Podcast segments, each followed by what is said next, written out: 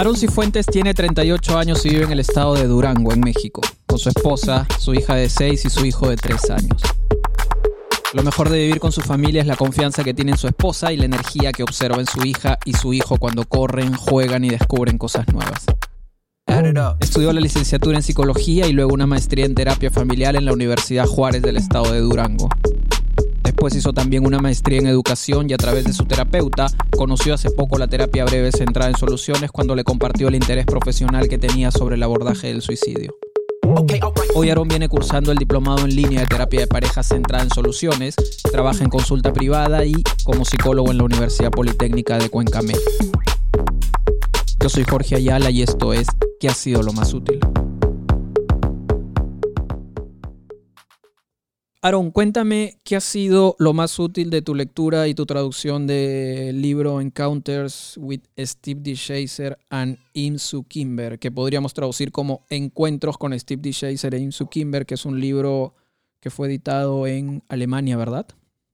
Sí, este es un libro que fue, fue editado por justamente miembros de la Asociación Europea de Terapia Familiar breve, eh, centrado en soluciones, este, y luego se, se fue traducido al inglés, en la versión del inglés, digamos, británico, eh, y ese es el que estoy leyendo ahorita.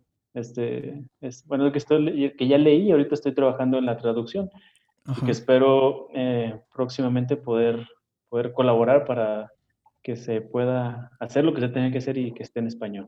Fantástico. Este es un libro que para mí pertenece a un género muy, muy interesante que es el género de la chismografía, ¿no? De gente hablando de su relación y de su amistad con personas que, que ocupan un lugar importante en nuestra, en nuestra experiencia terapéutica, en nuestra formación y que han sido fundamentalmente influyentes. Sí, ya lo creo. Me, preguntabas qué es lo que ha sido más útil de, de esta lectura. Bueno, eh, por principio de cuenta habría que decir que para mí la lectura es algo que siempre enriquece, ¿no?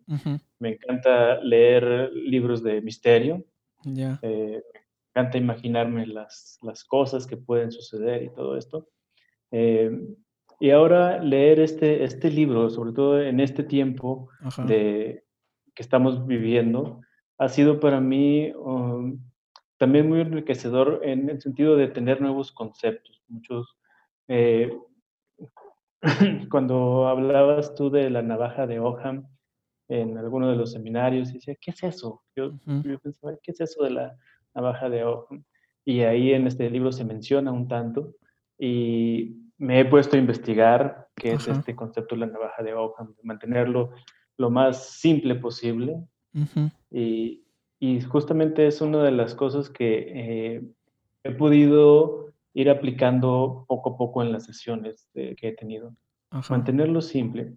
De pronto, mm, eh, en el enfoque que he sido formado, de pronto es muy dado a que el terapeuta o el psicólogo se haga unas historias tan, tan grandes en, en la cabeza que a veces terminan siendo difíciles de comprender para uno mismo y todavía más complicado para, para quien está enfrente, ¿no? Para el cliente. Ajá. Entonces, esa parte de mantenerlo simple a través de la navaja de hoja pues, es una de las cosas que me han resultado muy interesantes en, en esta lectura. ¿En qué enfoque te formaste, Aaron? Bueno, yo soy psicólogo, es mi formación base. Luego hice una maestría en terapia familiar. Okay. Eh, aquí fue donde empecé, empecé, a conocer el enfoque sistémico. Eh, allí conocí al grupo de Palo Alto, por así decirlo. Eh, Salvador Minuchin. empezaba a leer de John Wickland. También Jay Haley con el enfoque estratégico. Y esa era más o menos la, la la formación. Y después que terminé la, la, maestría en terapia familiar, eh, me dediqué a la educación en una universidad, me dedico todavía a la educación en una universidad y hice una maestría en educación. Ok. okay. Eh, Aaron, ¿y cómo se, ¿Cómo se manifiesta en tu trabajo esta idea de mantenerlo simple? ¿En qué momento te das cuenta de que estás manteniendo el trabajo simple? ¿Cuál es la evidencia que para ti señala estoy manteniéndolo simple? Eh, veo que la conversación fluye más. Okay. Veo que la conversación fluye más y hablamos de cosas más concretas. Ok. Esa es, esa es la, la, parte que, en la que me doy cuenta de que se puede mantener simple, sin tanto como misterio, sin tanto misterio como que luego la parte del psicólogo, ¿no? Como que, ay, es el que, el que de pronto lee las mentes o... y, es... y cuando, cuando te refieres a de manera concreta, ¿a qué te refieres? Ah, bueno, ahorita eh, te comentaba que eh, atendía a una pareja y que entonces la, la, señora joven empezaba a decir cosas muy concretas que pudiera empezar a hacer, ¿no? Como verse al espejo, observarse en el espejo. Eh, me decía, sin, sin ese temor que tenía de verse al espejo, entonces eh, yo, le yo le pregunto, bueno, ¿y qué habría en lugar de ese temor? ¿no? ¿Qué, ¿Qué, es lo que sí habría en lugar de eso? Eh, pues simplemente me podría observar y me podría maquillar y me podría... Cosas así muy concretas, muy prácticas, que, que se pueden ver una vez que se hacen o que de alguna manera se pueden medir. a, diferencia de, de sentirme, eh, pues me sentiría mejor conmigo misma. Ok. Ok. Aaron, ¿qué crees que es necesario dejar atrás o hacer a un lado para poder mantener una conversación simple? Eh, yo creo que muchos presupuestos, ¿no? Okay. Muchas, eh, muchas posibles ideas de lo que la persona puede, puede estar pensando o sucediendo, ¿no? Y, y mantenerlo eh, sin, insisto, sin esas historias que uno como terapeuta se puede formar. Eso. Estas hipótesis, estas interpretaciones, esto, esto estar, esto estar, digamos, traduciendo lo que nos dicen en un lenguaje propio y en un lenguaje que nos pertenece únicamente. Dicen, yo no sé, yo leí en algún, leí en algún lado, no sé si es precisamente en este libro, eh, una anécdota que señalaban que en el Brief Family Therapy Center de Milwaukee había un letrero de Kiss, de la banda Kiss. Y la gente llegaba y leer entre líneas. Steve. Hay, un, hay justamente un apartado, ahorita no, no recuerdo cuál apartado es, en el que Steve decía que él no, lee, él no leía entre líneas porque entre líneas no había nada. Ajá. Y entonces eh, eso es algo que, que yo creo que hace que la comunicación sea más concreta y más fluida. Y la playera que habla. Ajá. Eh, y que justamente le preguntaban a, Steve qué es lo que caracteriza eh, este enfoque, ¿no? Ajá. Y que entonces él se había quitado su suéter de lana muy hueso, había, se había quedado con su, con su camisa rayada en esa ocasión no traía, no traía el, los típicos, eh, ¿cómo se llaman estos? ¿Chaleco? No, no, el, que sostiene el... Los tirantes. Los tirantes, justamente. Y, y, se quitó también la camisa, se la empezó a, quitar y traía una playera roja con las, en la que se podía leer Simple. Este, y entonces todos se sorprendieron porque pues traía esa playera y luego ya comentaba que esa playera justo la había comprado en un, en un, en un café en Alemania que justamente así se llamaba Simple. Simple.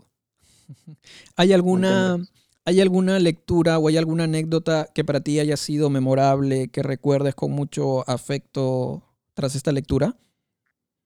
Eh, yo creo que hay, hay algunas, hay varias, hay varias. Por ejemplo, hay una que, que se llama eh, Found in Translation, sí. Eh, como encontrado en la traducción, y hablan de que eh, quien escribe esto dice, yo eh, había estado buscando formas de poder ayudar a la gente.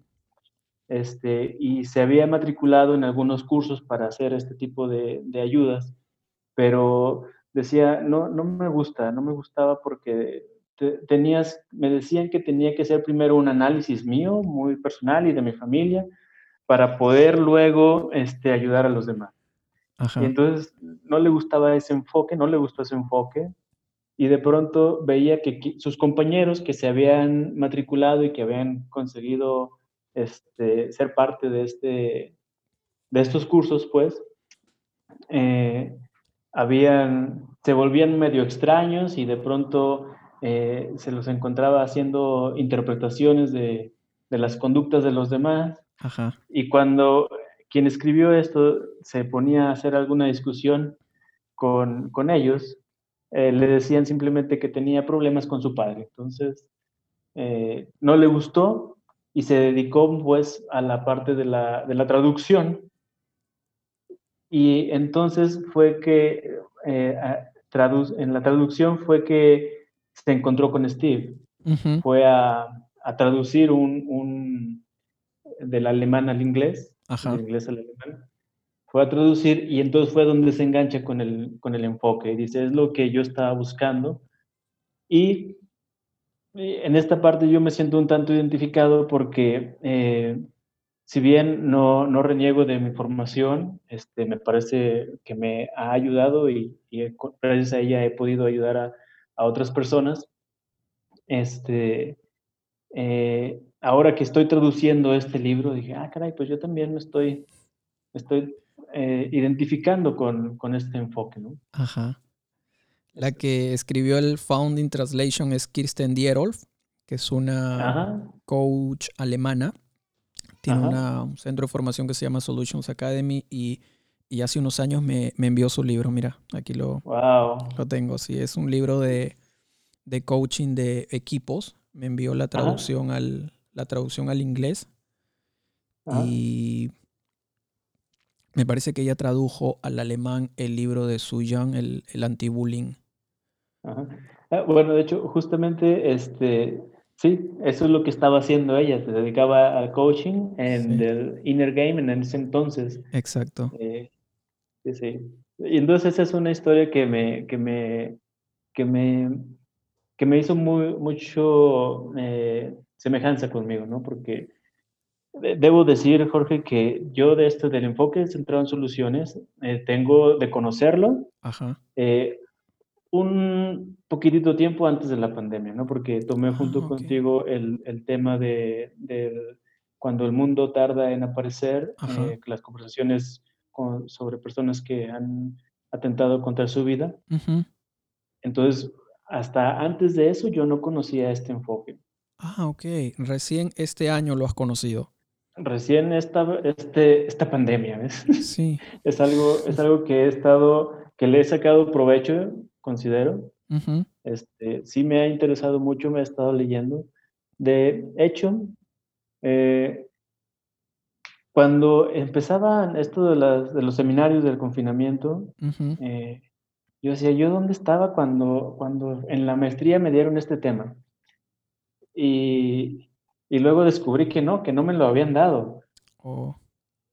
Y entonces, hace unos días le llamé al director de, de, la universidad. Le dije, oye, fíjate que me estoy encontrando con este enfoque, este, aquí está Steve Scheiser, In Zuckerberg. Este, dime una cosa, me pasó de noche el día que, lo, que lo dieron, este, ¿no fui ese día o qué? Y no, ella me dice, eh, no, no, no los conocemos, pero, hay, que, hay, que, hay que verlos. Y me parece muy interesante porque eh, el director está ahorita están reorganizando la retícula de la, de la maestría. Y entonces me parece que ahí es una gran área de oportunidad para tanto para la maestría como para el enfoque de, de poderlo mostrar, ¿no? De poderlo, que puedan investigar respecto de este tema, porque me parece muy interesante. Me parece muy interesante, muy práctico, muy práctico. eso. ¿Qué más ha sido útil para ti en tu, en tu, ahora que nos enteramos, en tu, en tu lugar de, de haberlo descubierto hace poco en, el lugar en el que estás, de, empezar a practicarlo, para ti, ¿qué ha sido lo que te ha llamado más la atención y qué ha sido aquello con lo que has adherido así totalmente? Bueno, hay varias cosas. He empezado a utilizar la parte de las escalas, las preguntas de escala, las cuales han sido de mucha ayuda para no perderme, no perdernos en la consecución de los objetivos. Ajá. Eso, eso me ha ayudado mucho.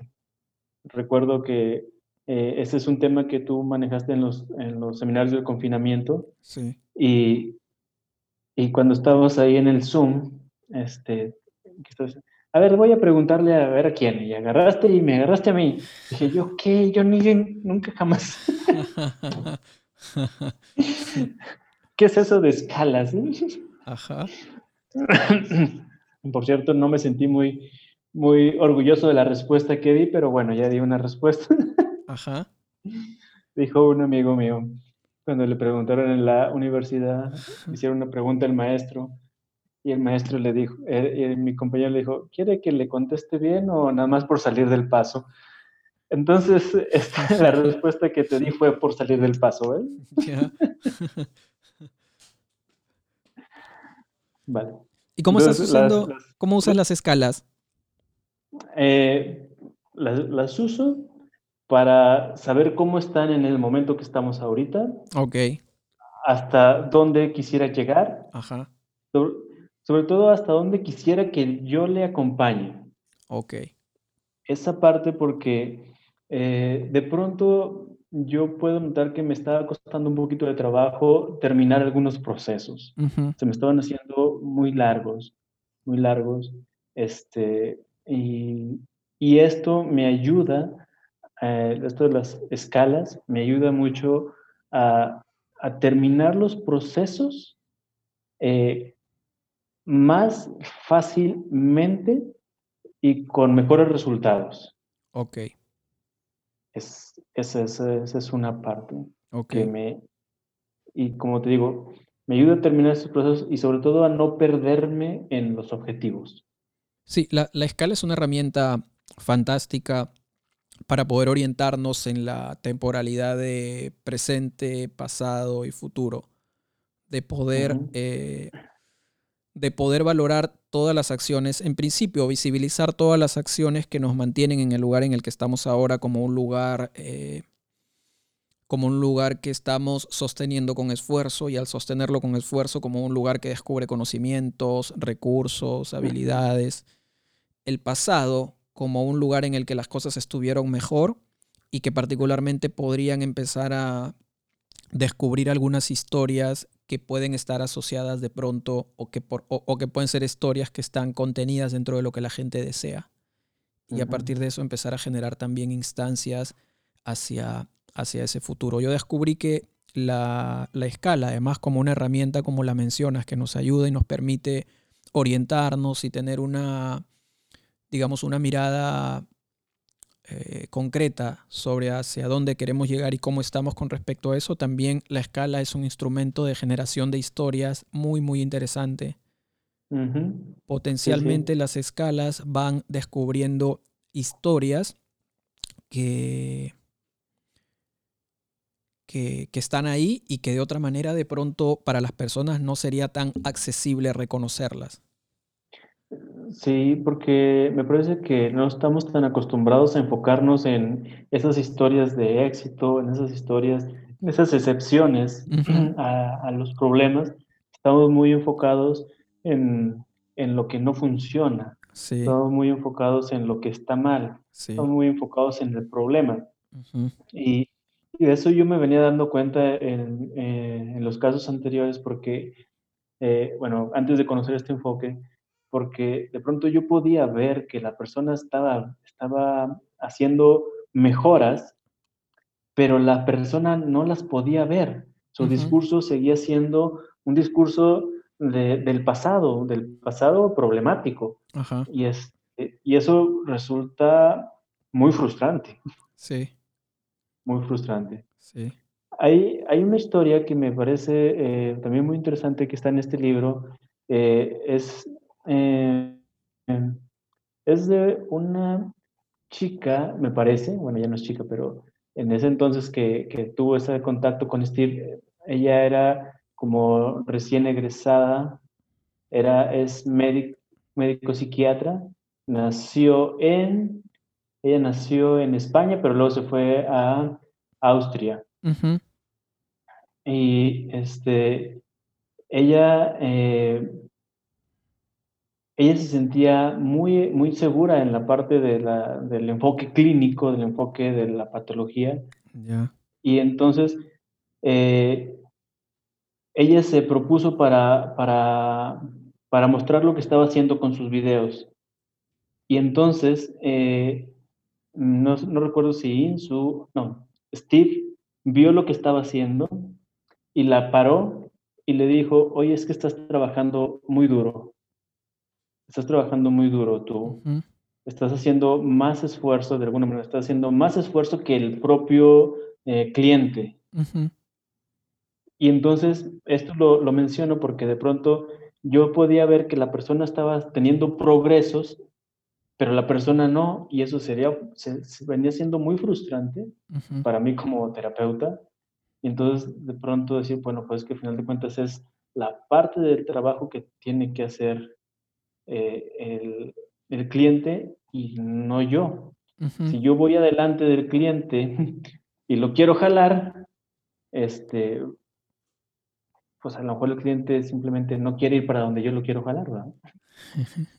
Oye, Aaron, ¿y qué ha significado para ti, qué diferencia ha hecho o qué utilidad crees que, has que ha tenido que una de tus primeras lecturas haya sido la de este libro, que es particularmente un libro con historias de experiencias de personas que se vincularon y están contando algo muy, muy personal. De hecho, el subtítulo del, del libro es este Inside Story, es inside, inside the Stories of Solution Focus Brief Therapy. Es como que estar adentro de las historias del, de la terapia breve centrada en soluciones. ¿Qué diferencia crees que ha significado eso para ti? Ha hecho una diferencia muy significativa para mí. Ajá. Porque eh, con ello me siento acompañado. Ah, okay. Acompañado en el descubrir este, este enfoque. Y este es un es algo que, que, por lo cual yo recomendaría a quienes, eh, a quienes están descubriendo el enfoque y a quienes ya lo conocen, me parece que enriquecería bastante, porque hay, como te mencionaba, el de eh, la persona que lo encontró en la traducción. Hay personas que al, al estar narrando cuentan que cayeron enamorados desde el principio del enfoque o sea, desde el principio dijeron, esto es lo que yo estaba buscando y etcétera. Pero hay personas que, que con los cuales yo me identifico más, eh, no tanto, como que vamos dando pasito a pasito respecto de, de este enfoque y lo vamos descubriendo. Entonces, al estar descubriendo esto y de pronto mm, tratar de, de, aplicar el enfoque en lo que estoy haciendo, de pronto pudiera sentirme yo hasta cierto punto como desnudo, porque es, aquí sí que hago con todo lo que había yo trabajado antes, ¿no? ¿Qué, hago con lo que, con lo que mm, de alguna manera me ha resultado y ahora pues mm, ya no tanto, ¿no?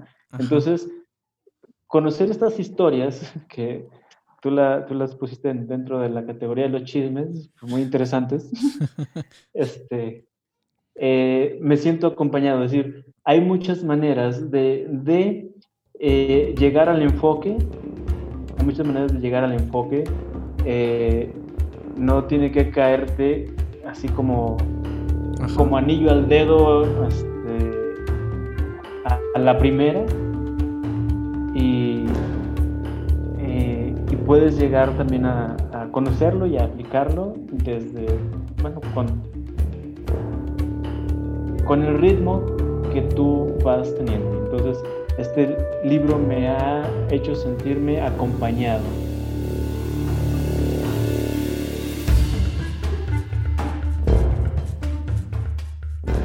Hemos iniciado las inscripciones para el diplomado en línea de terapia breve centrada en soluciones. Empezamos el miércoles 28 de octubre creando una experiencia de la que nos sentimos muy orgullosos. Nuestra modalidad no es una respuesta a la emergencia sanitaria. Venimos trabajando desde hace 14 años en línea y abrimos los primeros cursos de especialización y el primer diplomado en Latinoamérica bajo esta modalidad. Personas como Aarón, a quien has estado escuchando, vienen desarrollando el diplomado con grandes descubrimientos y resultados que les permiten hacer mejor su trabajo y, sobre todo, conectar con lo mejor de sí mismos. Puedes obtener más información del diplomado en escuela.ayalajorge.com slash diplomado. Ahí puedes descargar nuestro programa y obtener todos los detalles. Te dejaré el enlace en la descripción de este episodio en la web y también puedes escribirme un correo a jorge.yalajorge.com. Ahora sí, continuamos con la conversación. Oye, ¿y tú qué sospechas, Aarón, que, ¿cuál sospechas que es el elemento que hace que algunas personas sientan amor a primera vista cuando descubren este, este enfoque? ¿Qué sospechas que podría ser lo que, lo que hace que la gente, como algunas de las personas que están en este libro, les hagan sentir que, se enamoran así a primera vista? Eh, tal vez, eh, tal vez que no están tan, tan metidos en otros enfoques.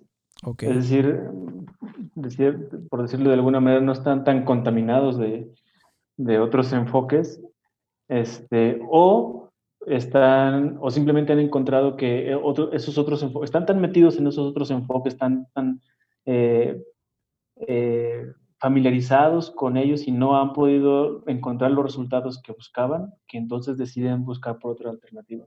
Ajá. Sí. Yo creo que, que por allí va. Sí. Y está, creo que también está esta cuestión de sentir que el aprendizaje o la formación en este enfoque es un proceso en construcción. O sea, que incluso cada sesión te toma como, como una persona inexperta, digamos, entre comillas, o que en cada conversación vas añadiéndole algo a tu conocimiento y algo a tu, a tu formación. Esta idea del work in progress me parece que también es una idea bien, bien interesante que la gente toma como, como propia. Pero creo que has, has, hecho una distinción bien interesante entre, entre estos dos tipos, ¿no? Gente que inmediato se siente muy emocionada, enamorada y se vincula y no le cuesta renunciar a, a lo que trae, a lo que ha aprendido, si es que hay algo con lo que llega y trae. Y por otro lado, están quienes adhieren, pero también se preguntan, ¿y ahora qué hago con todo esto que traigo, no? ¿Y ahora qué hago con todos estos años de formación, con todos estos años de, tiempo que le he metido a estudiar algo, algo más? Sí, sí, la verdad, este, eh, sí, la verdad no, sé. Hace, hace un tiempo mm, fui a, una supervisión. Ya. Hago supervisión. Y entonces eh, presentábamos ya los casos, ¿no? Y, de pronto el supervisor terminaba contándonos unas historias que yo pensaba, ah, caray, ¿de cuál fumó este para poder entenderlo, de que la saque para poderlo ah, seguir en ese, en ese discurso, ¿no? Ajá. Y, y, bueno, a veces en la, yo creo que una de las cosas que me ha facilitado a mí eh, en cierta medida, eh, encontrarle sentido al enfoque centrado en soluciones, es que a veces cuando estábamos en las supervisiones y me tocaba participar, eh, yo tendía a hacer eh, las cosas muy simples, ¿no? Pues es así, o sea, no es sin, sin tanto vuelta de, de datos transgeneracionales y, y historias pasadas y todo eso, así. Entonces, eh, pero parece que de pronto la escuela nos pone a, formarnos historias muy elaboradas, demasiado elaboradas, que, bueno, igual a veces funcionan, pero, pero, pero un camino, digamos, más, más largo. Sí, o esta otra, está esta otra idea también de que para, para hacer un trabajo útil te tienes que parecer al maestro. o tienes que hacer las cosas como de pronto las hace el maestro, porque o no tienes talento o no, está esta cuestión también que creo que con la que la gente adhiere y es la cuestión de que puedes eh, posicionarte ocupando tu propio conocimiento, o sea, ocupando tu propio, un estilo propio, amoldándote a las personas y dejándote influenciar también por la gente y considerar que también en ese proceso de formación como terapeuta, también dejas que la gente en consulta te influya. Tus consultantes también pueden ser personas ahí influyentes en tu educación y en todo lo que estás formando. Sí, la parte de esta de, ponerte en el, en, el, en el papel de ser como si no supieras nada. Ajá. Esta parte de, cierto sentido, de ignorancia. Sí. Eh, yo creo que es una de las partes que a quienes hemos estado formados en un montón de, cosas, nos cuesta trabajo desprendernos de, o, hacer eso, porque entonces, pues entonces todo lo que ya, todos los años y libros que me receté y todos mis análisis, ¿qué hago con ello, no? en, en, el primer, en la primera historia de este, de este, de este libro, Arlit quien es de, Noruega. De hecho, tengo que decirte, cuando estaba haciendo la traducción, a Aril, perdón, Aril, este, para mí me sonaba como un nombre de mujer. Ya. Aril Ambo. Aril Ambo. Entonces, este, y como hablaba de, cuestiones así como muy, muy estereotipadas, ¿no? Hablaba de cuestiones de cocina y que Steve le puso a quitarle todos los todos los pellejos al pollo y todo eso. Yo pensé, es, una mujer.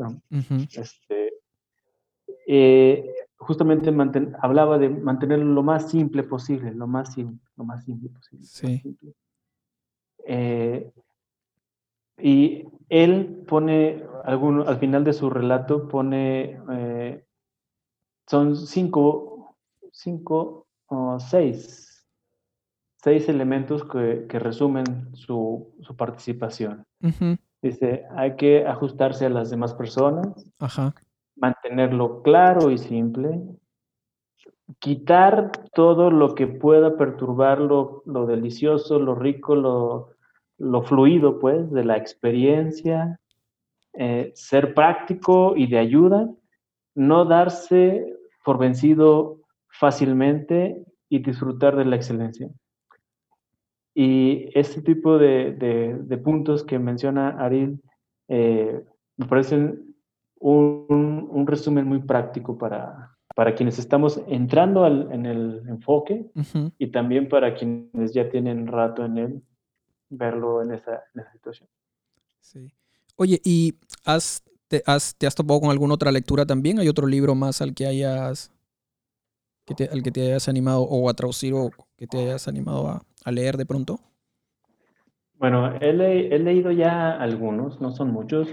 Leí el de pautas de terapia familiar, terapia breve, sí. de Steve DeShazer. Eh, que tengo que decirlo, me parece un libro, me parece, no sé si es el primero o de los primeros del, enfoque. Este, es el primero. Me parece todavía muy, muy del estilo de, Palo Alto, muy del, muy, muy así. Eh, también, pero bueno, de ese libro me gustó mucho el enfoque ecosistémico que le llaman, ¿no? Sí. Es, eso me parece un, un, elemento muy importante para mí. La, la, idea de que el cambio es la constante más que, que, que lo contrario, el, el, enfoque de la homeostasis, Sí. y también me, me, gusta mucho el concepto de que la resistencia no, no, no, no existe, no bien existen diferentes tipos de cooperancia. Ajá. Y eso me parece genial. Nos, me parece que como terapeutas nos pone un poquito mayor de responsabilidad o nos, no nos pone más mayor, mayor responsabilidad, nos ubica en la responsabilidad que tenemos este, pero ese concepto de la cooperancia es eh, fundamental para mí. Sí. Y, eso es lo que rescato de ese, de ese libro. Más allá del, trabajar con el equipo, porque de pronto ahora aquí en, mi comunidad en la que yo estoy, no puedo tener a un equipo trabajando detrás de, un espejo. este, pero me parece interesante esos conceptos de ese libro. Sí.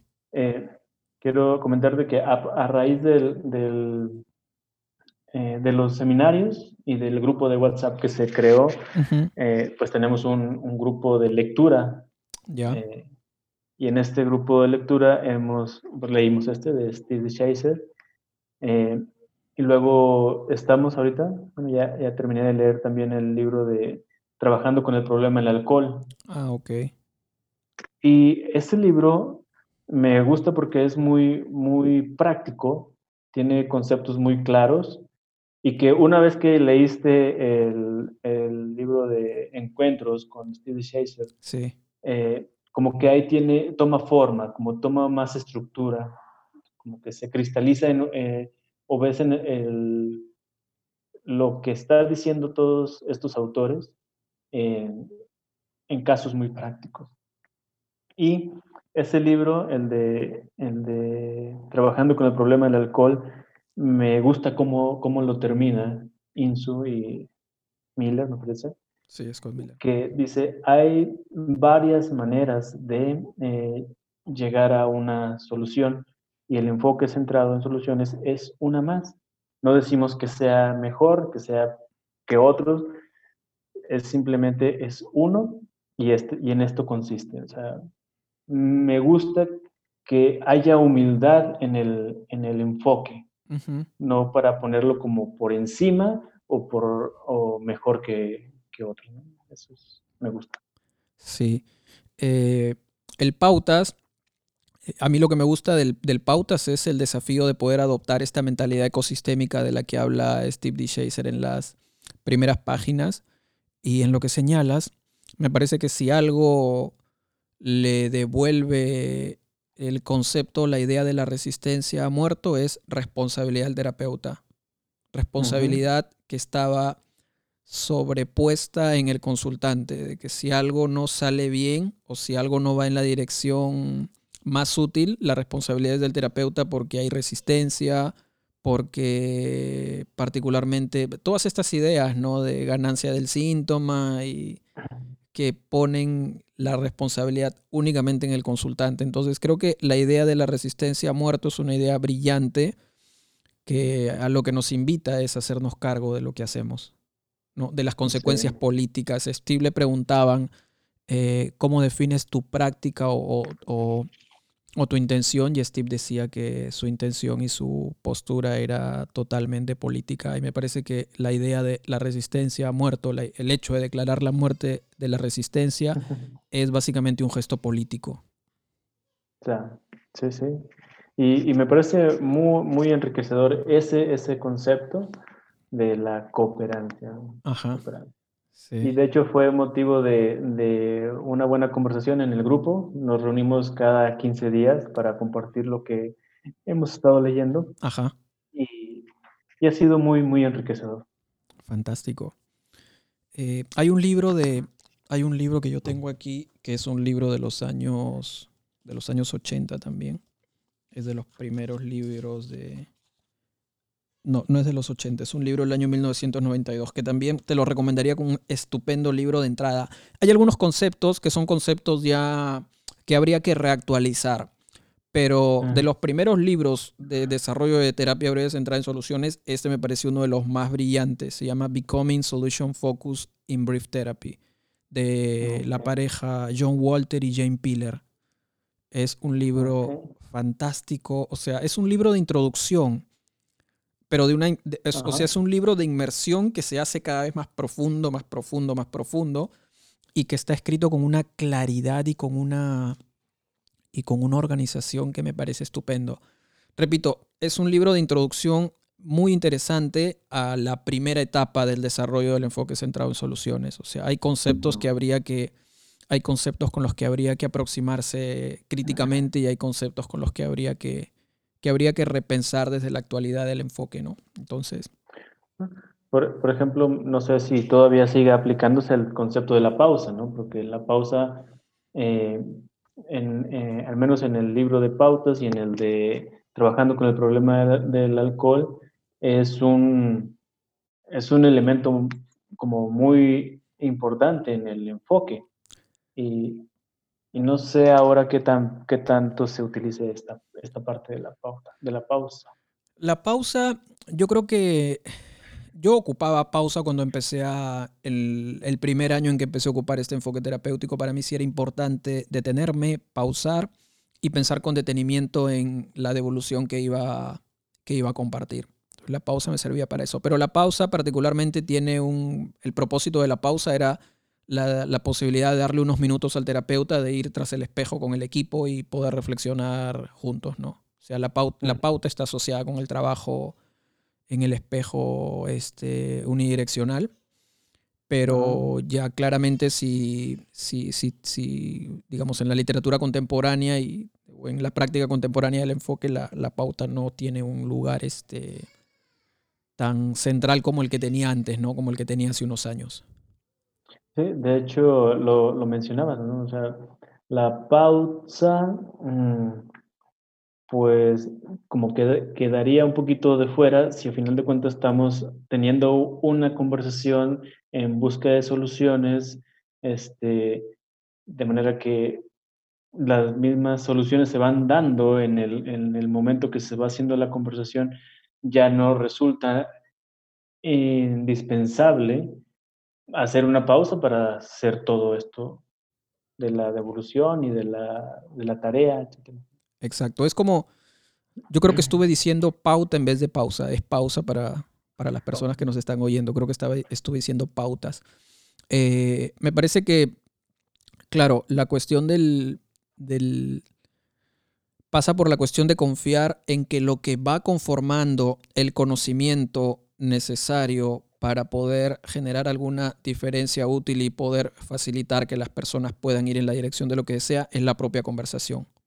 ¿no? Confiar en que es la propia conversación la que está retroalimentando permanentemente, permanentemente y está produciendo los conocimientos que son necesarios para marcar ahí una diferencia.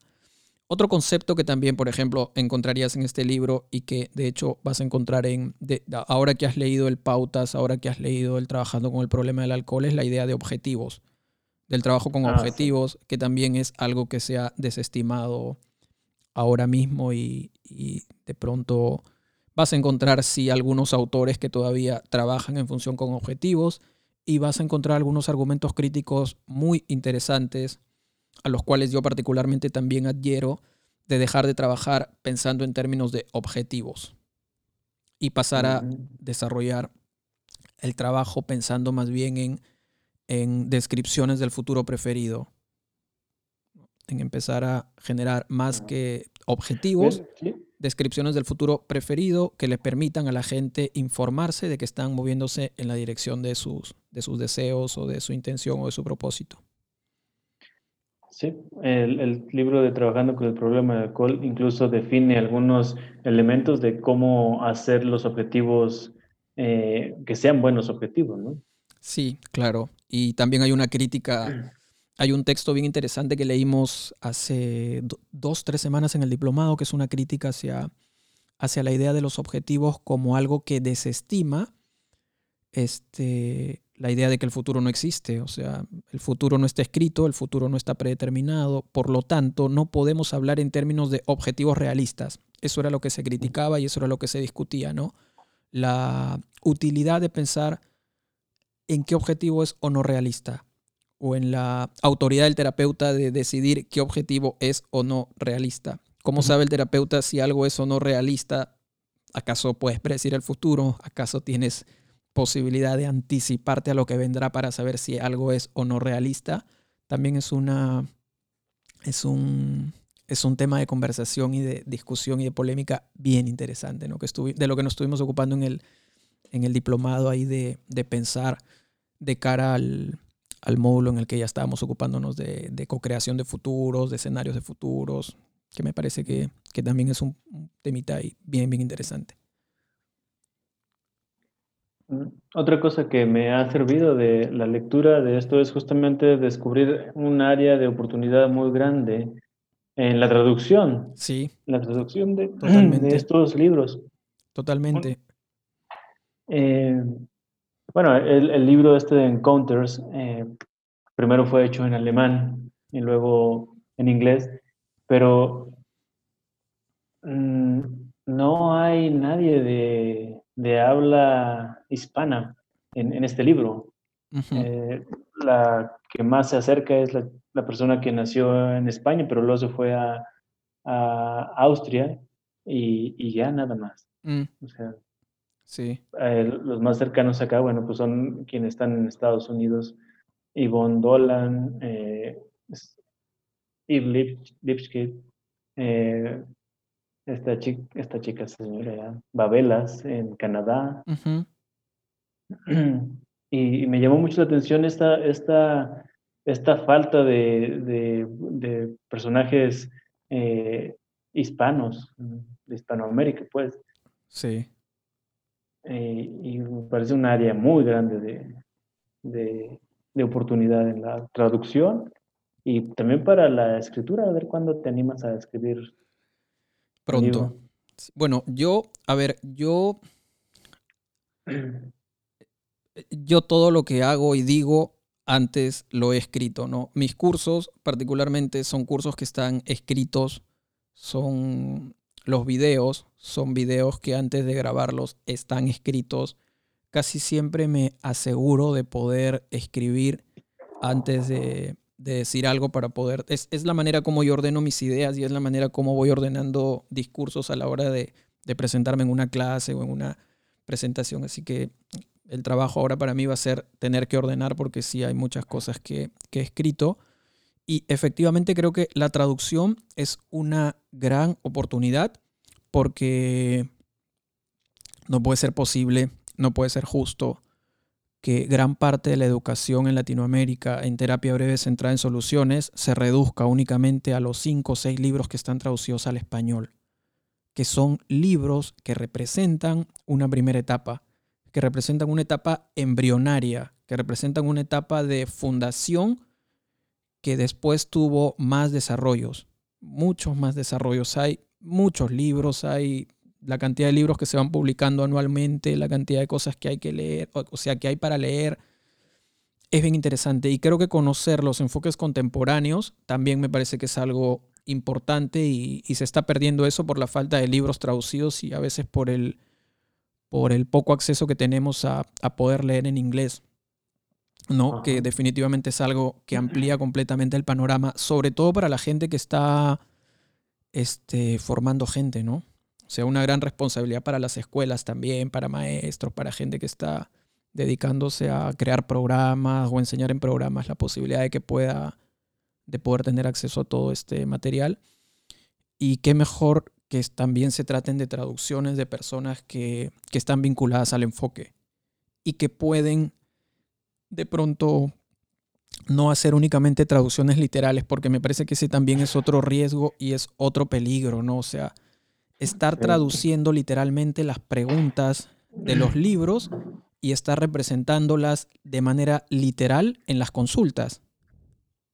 No, no, puede ser eso. perdón. Acá en justamente con, el, con el primero de los de los autores, a Arlie, eh, eh, había una expresión en la que estaba describiendo que Insu le encantaba estar en, activa, ¿no? Estaba muy eh, envuelta en la actividad física. Eh, y había una expresión que decía eh, que, si lo traducimos literalmente, como que no se podía separar del, del, hierro, ¿no? Entonces, este, ¿esto qué? O sea, esta expresión, ¿qué, ¿qué significa? Porque en inglés, como el español, tiene, se llaman idioms, eh, que si los traduces eh, de manera literal, pues no te hace sentido en, español. Afortunadamente, afortunadamente tengo algunos amigos en Estados Unidos y le pregunté, oye, ¿qué significa esta expresión? Porque no, no la entiendo. Y este amigo me dijo, mm, no, no sé, tal vez es porque es inglés británico, ah. pero puedo tener una idea de que se puede eh, referir a, a, que anda en bicicleta o a que levanta pesas. Ya. Entonces, este, eso fue muy interesante porque eh, eso me hizo mandarle un correo electrónico a la persona que se encargó de la edición en inglés. Ya. Y este, dije, pues, igual y me contesta, igual y no. Entre no hacerlo o hacerlo, mejor lo hago. Sí, ya igual, sí, si no me contesta, pues bueno. Eh, entonces, muy amablemente me contestó, ¿sabes qué, Aaron? Este, esta es una expresión que tampoco está en el inglés, pero es una expresión, eh, puede ser que sea una expresión de Noruega, porque el, escritor es de Noruega, pero está relacionada al levantamiento de pesas. Ah, bueno, perfecto. Con eso ya me, me quedo yo satisfecho de, la, de, de escribir lo que, como, como fue traducido, ¿no? O sea, me gusta esa parte de que no me quede con... Ajá, con la duda. Y también me, me, ayuda a darme cuenta de que, bueno, si bien mi inglés no es perfecto, este, puedo identificar que, que hay cosas que realmente ni para ellos hace sentido, tal y como está escrito. Sí, creo que la labor de traducción es una labor de autoría también. En cierto sentido, sí. La, la línea de interpretación es bastante delgada. Nosotros, con Enrique Pueblo, un amigo chileno, pudimos traducir el libro de, de Suyón, El Anti-Bullying, y, este, y fue bien interesante. No fue tan, tan difícil porque Suyong es una mujer igualmente muy sencilla y realmente encarna la idea de mantenerlo simple. O sea, Su es la simplicidad hecha persona y su escritura también es muy simple.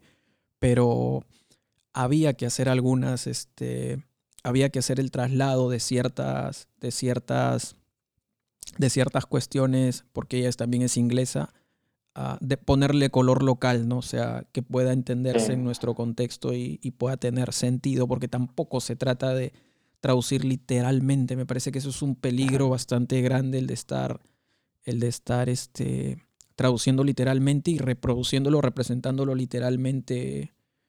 Pues es una práctica colonizadora también, básicamente, ¿no? Sí, sí. Em, cuando me planteé la idea de, de traducirlo al español, de hecho, ahorita que lo dije al español, este, me pareció bastante ambicioso porque igual el español no es uno solo, ¿verdad? Exacto. Este, igual y puedo pretender la traducción al, mexicano. y, todavía me parecería bastante amplio. Sí. Yo decía, una traducción al duranguense. Ajá. Que es donde yo vivo, ¿no? Me, has, recordado una conversación entre dos estudiantes del diplomado, ¿no? Un peruano y una colombiana. Y el peruano utilizó una palabra. O sea, fue interesante esa, lo que pasó en esa charla porque ponía en evidencia la necesidad básica de poder mantenerte en el lenguaje del consultante y que si puedes cambiar y si es que cambia, o sea, el riesgo de que al cambiar una palabra o al introducir una palabra que culturalmente te pertenece, puedas generar un impacto de repente no previsto en la otra persona. No recuerdo qué le dijo, le dijo, eres engreída, ah, eh, eh, eh, algo con engreimiento, pero en el tono de, de, o sea, la, el significado era como que eres cariñosa, ¿no? Te gusta dar cariño. y la chica lo entendió como que era altanera o como que era... Entonces, al final se quedó con esa duda y dijo, quiero preguntar algo, no quiero preguntarle a mi compañero por qué me dijo engreída. y hubo que explicarle por qué y, fue interesante esa fue interesante esa conversación. Sí, sí, por eso, este, bueno, al menos soy consciente de las limitaciones que pueda tener esta, esta traducción, ¿no? Es sí. una traducción al, al mexicano, por así decirle. Sí, ah, pero bueno, lo que he podido leer de tu traducción me ha parecido bastante, bastante coherente y bastante, bastante clara y muy profesional además. Bueno, de hecho, ahí en la que te, en la que te pasé, dice que Insu le gustaba andar en bicicleta, pero no le gustaba andar en bicicleta, le gustaban las pesas. Las pesas. Gracias a, la traducción que, que, me pudieron ayudar. Fantástico. Aaron, ¿qué estás leyendo? ¿Qué estás mirando? ¿Qué estás, ¿Con qué estás ahora mismo vinculándote? Que no necesariamente tenga que ser con terapia, pero que está distrayéndote o que te está haciendo pensar ahí algunas cosas. Me, Mm, tengo una, un asunto pendiente en la maestría, que es la tesis. Ajá. Y, este, y me estoy planteando eh, la idea de hacer un estudio de caso eh, con este enfoque, con este enfoque ah, centrado en soluciones. Ok. Y este, me parece que sería, mm, si todo marche bien, sería una muy buena manera de introducir el tema, el enfoque en, mi estado, en, Durango. Porque mm, entiendo que ya hay algunos, eh, en México ya hay algunos acercamientos con este enfoque, pero eh, en, al menos donde yo estudié, eh, no, no se conocía, si no lo conocía mi, director. Este, creo que hay una gran área de oportunidad en ese, y eso es lo que me está, me está ahorita también distrayendo, pero en el, buen sentido, ¿no? Sí. Fantástico. Esperamos saber más, esperamos tener más noticias de tus, de tus inquietudes y tu trabajo de, traducción, Aaron. Sí, yo esperaría en algunos meses este, poder pasártelo para que hagas tu una revisión y poder ver qué, qué hay que hacer, ¿no? Para que esto se haga una realidad. Insisto, este libro eh, a mí me ha ayudado bastante en el sentido de, descubrir el enfoque y de sentir acompañado y de ver que hay varias maneras de llegar al mismo lugar, eh, que en este caso es el enfoque centrado en soluciones, y, y, que no soy el único que ha pasado por esas... Ajá. Por ¿no? Genial. Cuando, cuando lo leía y veía y, veía tu pasión por el enfoque, eh, puedo decir, él, eh, Jorge es como esta persona en el sentido de que se encontró lo que, lo que estaba buscando, ¿no? Eh, sí. Y, yo soy más como esta otra persona. Hay una, una cosa que quisiera mencionar, que eh, lo hace esta persona de España, pero que vive en, Austria, dice, es importante tener en cuenta el contexto en el que estamos viviendo para poder aplicar el enfoque. Dice, Austria es la cuna del psicoanálisis. Ajá. Entonces, para la gente en Austria es importante eh, la historia, es importante la queja, es importante todo esto, ¿no? Y ella dice, mm, yo estoy segura que estoy usando el enfoque centrado en soluciones, aunque si se juzga por las sesiones que ocupo para trabajar, pareciera que no. Ajá. Yo doy el espacio para poder eh, escuchar la historia de la persona y si a partir de ella puedo sacar futuros deseados o cosas centradas en soluciones, me parece perfecto. Le doy la oportunidad para que la persona explaye su problema siempre y cuando no me permita ser hipnotizada por él, por esa, por esa situación y pueda continuar. Y me parece bien interesante esto porque el contexto es fundamental. nada, nada es este, nada está fuera del contexto, ¿no? Exacto. De hecho, en la traducción, muy importante tener en cuenta el contexto. Sí. Para, sí. para evitar las traducciones literales. Sí, claro que sí. Y sí, es, es, es interesante. O sea, más, más, que, más que lo que hagas, eh, la, la, gran pregunta es, ¿esto que hago me limita o amplía, no? O en qué medida de repente que aparezca la queja o el problema limita las posibilidades de la conversación. Si no lo limita, no tendría por qué ser una dificultad. Si no es un problema para el consultante, no tendría que ser un problema para, para mí en el sentido de, lo que limita.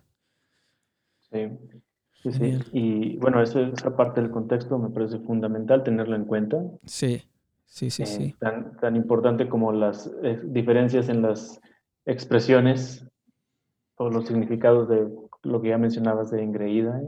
Sí, sí. Eh, y yo creo que una, dos últimas cosas que me han servido de leer Encounters es descubrir que la terapia centrada en soluciones se relaciona con otras eh, áreas como el microanálisis, que me parece muy interesante, me gustaría explorarlo. También eh, hay un concepto de, sensibilización y reprocesamiento por medio del movimiento ocular. MDR. Eh, MDR, que resulta nuevo para mí. Eh, lo menciona Helen de Francia. Eh, cómo, se, cómo se relaciona también con la educación, la escuela de Grundhoff, que esa yo la había visto en la maestría en terapia, en, perdón, en educación, pero jamás más lo, se vinculó con, con sus orígenes a Steve DeShazer, pero me parece muy interesante eso, cómo se relaciona también con el trabajo social, es decir, el enfoque centrado en soluciones tiene bastante eh, campo de acción, eso me parece muy, muy padre. Y yo creo que lo último que me ha parecido de utilidad eh, de este enfoque es redirigir la curiosidad hacia lo que funciona más que hacia lo que no funciona. Exacto. Es, eso es este, mm, fundamental para mí, de, ya que en, mi formación y seguramente en la de muchos, eh, se nos enseña a ser curiosos en lo que no funciona, en lo que duele, en lo que, en lo que, está mal. En lo que arde. Sí.